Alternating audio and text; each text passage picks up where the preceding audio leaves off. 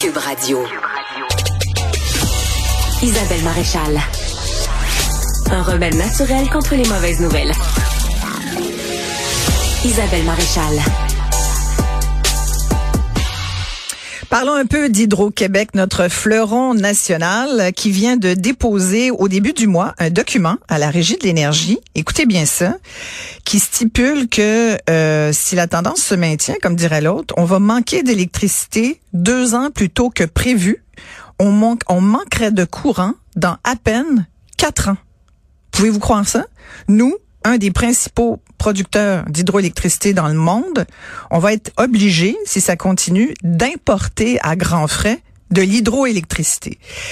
Alors évidemment, on regarde ça, puis on se dit comment ça se fait, et il semble que ça soit un peu en partie la faute de la filière batterie qui va consommer beaucoup de mégawatts, euh, beaucoup plus d'ailleurs que prévu, et euh, ce qui va faire en sorte qu'effectivement, on risque de manquer euh, d'hydroélectricité. On va en discuter tout de suite avec un spécialiste en énergie, Pierre-Olivier Pinault est responsable de la chaire en énergie. merci d'être avec nous, Pierre-Olivier Pinault. Bonjour, Mme Maréchal. Comment vous réagissez à, cette, euh, à ce rapport d'Hydro-Québec? Ben, c'est c'est pas très étonnant parce que on savait déjà c'est que que le que Hydro-Québec avait dans son plan d'approvisionnement qui a été déposé l'année dernière c'était euh, c'était prévu que effectivement avec la, la croissance de la demande d'électricité on allait manquer ben on allait on prévoyait d'avoir des besoins d'électricité. En fait c'est faux de dire qu'on va en manquer c'est qu'on prévoit des besoins donc il faut s'assurer d'en avoir assez. Et euh, et comme on en aura assez parce qu'on va faire les choses nécessaires on n'en manquera pas euh, arrivé en 2026 ou 2027 euh, mais l'accélération ou le, devancement de ces besoins supplémentaires vient du fait que le gouvernement a mis beaucoup de pression pour euh, accepter ben, euh, accepter des projets industriels. Il y a de la pression sur le gouvernement parce qu'il y a beaucoup d'industries qui aimeraient avoir de l'électricité. Le gouvernement a le goût de les accepter parce qu'il voit euh, des bonnes opportunités de développement économique et donc ben, ça met la pression sur Hydro-Québec maintenant parce qu'il faut il faut donner le temps aux, aux usines de, de se construire, mais une fois qu'elles seront construites, elles vont consommer. C'est de la consommation supplémentaire euh, c'est dans la suite logique des choses. C'est pas une grande surprise parce qu'on fait des annonces de nouvelles de nouvelles usines de batteries. Elles, elles consomment de l'électricité. Donc, il faut en fournir plus. Là, on parle évidemment d'efforts de, décarbonation du secteur industriel qui va qui va donc demander plus de mégawatts que prévu euh, selon Hydro-Québec, mais c'est une demande plus importante. Donc, qu'est-ce que ça va vouloir dire sur notre approvisionnement, euh, sur notre production d'hydro? Mais alors, l'hydroélectricité, on peut pas vraiment en produire plus hein, parce que c'est déjà construit. En fait, d'une année à l'autre, ça change un petit peu selon le niveau de, de pluie qu'il y a. S'il y a des années où il pleut, il pleut beaucoup, ben, il y a plus d'eau dans les réservoirs, on peut produire plus. Euh, et des années où il y en a moins. Mais là, il va falloir avoir d'autres sources d'approvisionnement. Euh, et là, c'est pour ça qu'Hydro-Québec lance des appels d'offres pour faire de l'éolien. Euh, et donc là, c'est pour être approvisionné avec de l'électricité québécoise. Quand vous avez mentionné en introduction qu'on devrait importer euh, mhm. à certaines heures de pointe, ça, ce n'est vrai que si on n'est pas capable de gérer la pointe de manière adéquate, parce qu'on, euh, si on n'a pas assez de capacité de production durant les heures de grande consommation, les jours où il fait froid l'hiver, ben dans ce cas-là, Hydro-Québec va chercher dans les marchés extérieurs de l'énergie pour répondre à ces besoins-là.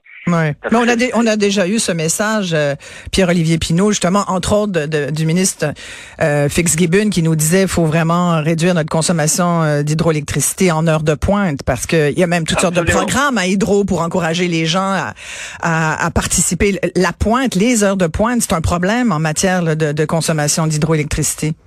Absolument, c'est un grand, c'est une grande problématique euh, et, comme on refuse d'avoir des tarifs euh, d'électricité qui sont plus dynamiques ou qui incitent plus à l'efficacité énergétique que la modulation de la demande, mais ça devient un grand défi pour Hydro-Québec et c'est pour ça qu'on importe. Mais on pourrait gérer la pointe autrement, mais il faudrait mettre un peu plus tout le monde à contribution. C'est ce que Hydro-Québec essaye de faire avec des programmes comme ILO, euh, où on peut mm. justement participer à des, à des activités pour réduire la consommation à certaines heures critiques. Euh, la tarification dynamique, le tarif FlexD par exemple, euh, permet aussi de, de donner des incitatifs pour réduire, mais ça, tout ça c'est volontaire, optionnel, donc il n'y a pas beaucoup de gens qui embarquent, donc ça n'a pas beaucoup d'impact, et donc Hydro-Québec doit importer. euh, c'est pas tant les industries qui posent l'enjeu que justement cette grande consommation aux heures de pointe et un peu notre résistance à, avoir une demande un peu plus flexible qui peut être un peu plus modulée selon les conditions d'approvisionnement. En même temps, il y avait Michael euh, Sabia, le, PDG d'Hydro-Québec, euh, qui parlait à la Chambre de commerce de Montréal métropolitain ces jours-ci et qui a euh, qui a inquiété beaucoup depuis les industriels parce que il, rappelait que les tarifs industriels au Québec sont deux fois plus bas que la majorité des pays occidentaux, deux fois plus bas qu'au Michigan, trois fois plus bas qu'à New York et qu'en Angleterre, quatre fois plus bas qu'en Allemagne. Donc Michael Savia disait on a là une marge pour augmenter les tarifs d'affaires et rester très concurrentiel. Étant donné aussi que François Legault avait quand même dit on va euh, geler à 3 genre taux le tarif résidentiel pour pas en mettre plus encore sur le dos des, contribuables québécois. Comment vous voyez ça vous? Est-ce que vous êtes euh, qu'est-ce que vous en pensez? Mais le, on a un problème parce que euh, là, le, gouvernement il veut faire plaisir aux électeurs, puis il veut aussi attirer des industries, mais là on peut pas faire plaisir à tout le monde en disant on va plafonner votre augmentation euh, aux clients résidentiels à 3% et on va offrir des bas tarifs aux, résidents, aux, aux, industries, et là après dire aux industries maintenant c'est vous qui allez absorber les, les augmentations de coûts parce qu'il y a de la marge quand on regarde les tarifs internationaux. Euh, on a, c'est pas tout à fait bien huilé la manière dont on va faire payer les gros investissements qui arrive. Le gouvernement, quant à moi, a, pas été complètement transparent et peut-être ne comprend pas vraiment bien euh, les implications financières d'avoir un réseau électrique aussi gros que ce qui est planifié.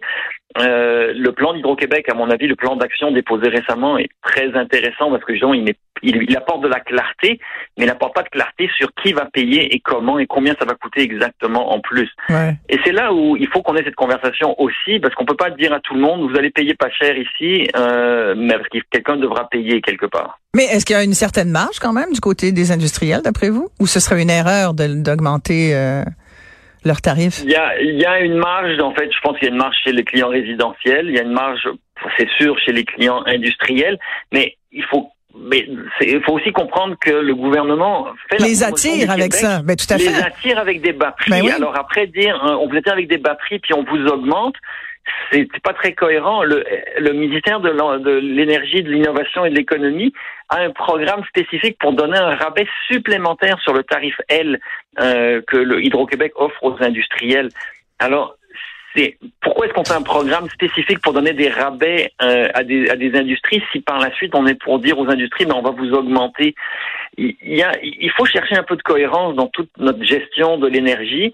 Euh, moi, je suis, je suis pour l'augmentation des tarifs résidentiels pour rétablir le, le ben, enlever l'interfinancement. Aujourd'hui, on paye moins cher en tant que consommateur résidentiel que ce que ça coûte à Hydro-Québec nous servir parce qu'on est subventionné par les clients commerciaux et un petit peu industriels qui eux payent plus cher que le coût que ça coûte pour Hydro-Québec pour servir ces clients-là. Ah, c'est intéressant ce que vous dites. Vous dites donc que le, le, client résidentiel, le québécois, qui paye à travers sa facture d'hydroélectricité, paye moins cher que ce que ça coûte à Hydro et que c'est subventionné en partie par euh, les industries. Mais si on payait le véritable tarif, ça voudrait dire combien d'augmentation en pourcentage? 15, 15 d'augmentation. C'est 15% d'augmentation de la facture.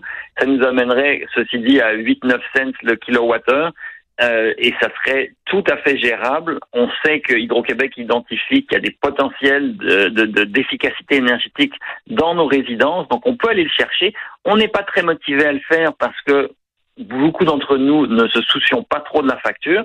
Et je dis pas qu'il faut qu'il faut augmenter demain matin pour tout le monde, mais il faut à terme, il faudrait arrêter cet interfinancement là et surtout aider les ménages qui en ont besoin. Il y a, il y a des ménages qui ont besoin d'aide. Hydro-Québec en aide certains. On pourrait étendre l'aide qu'on donne à certains ménages, mm. mais il y a d'autres ménages qui sont des ménages plus aisés, qui ont, qui ont, qui eux consomment beaucoup plus, parce que vous savez, c'est les gens plus aisés qui consomment plus d'électricité que mm. les gens plus pauvres. Et ces ménages plus aisés, ils n'ont pas besoin d'aide et ils peuvent faire face à une augmentation, somme toute très modeste, de euh, la facture d'électricité. Euh, Monsieur Pinault, en terminant, il y a quand même, c'est quand même fascinant que le, nouveau président d'Hydro-Québec arrive, il voit les, chiffres, il voit bon les nouveaux les dossiers qui lui tombent dessus. Pire pire panne d'hydro en 15 ans, des demandes de branchement qui euh, qui sont compliquées à gérer, ce qui fait que de l'aveu même de Michael Sabia, c'est devenu très compliqué cette compagnie-là à gérer et, et Hydro Québec comme tel est devenu trop compliqué. Êtes-vous d'accord avec ça? Mais écoutez, c'est une très grosse compagnie. Elle est, elle est très bonne à plusieurs égards, mais c'est toute grosse euh, compagnie, qu'elle soit privée, publique, va devenir euh, une, euh, difficile à gérer. surtout qu'elle est impliquée dans des secteurs très différents. La production, gérer un barrage, c'est pas la même chose que mettre des compteurs électriques chez les gens. donc il y a vraiment différents secteurs d'activité. Il y a beaucoup de gens qui veulent protéger Hydro-Québec en disant non, Hydro-Québec devrait tout faire, devrait faire l'éolien en plus, devrait gérer l'électricité chez les gens à mon avis, c'est un peu dangereux. Je pense que oui, il faut simplifier les choses en donnant des responsabilités un peu plus claires à, différentes organisations. Euh, mais en plus, il y a l'aspect politique qui rentre en compte parce que M. Sabia doit, se, doit répondre au ministre de l'Énergie, euh, qui est son actionnaire euh, unique. Et, et, et donc, l'aspect politique vient complexifier les choses. C'est certain qu'on devrait simplifier ça, jouer un peu plus carte sur table, être plus transparent et dire il y a des coûts, il faut qu'on paye, chacun doit payer sa part, même si ça fait pas plaisir à certaines personnes. Pierre-Olivier Pinault, titulaire de la chaire de gestion du secteur de l'énergie au HEC. Merci beaucoup de nous avoir euh, entretenu de ça aujourd'hui. Merci bien. Ça m'a fait plaisir. Bonne journée.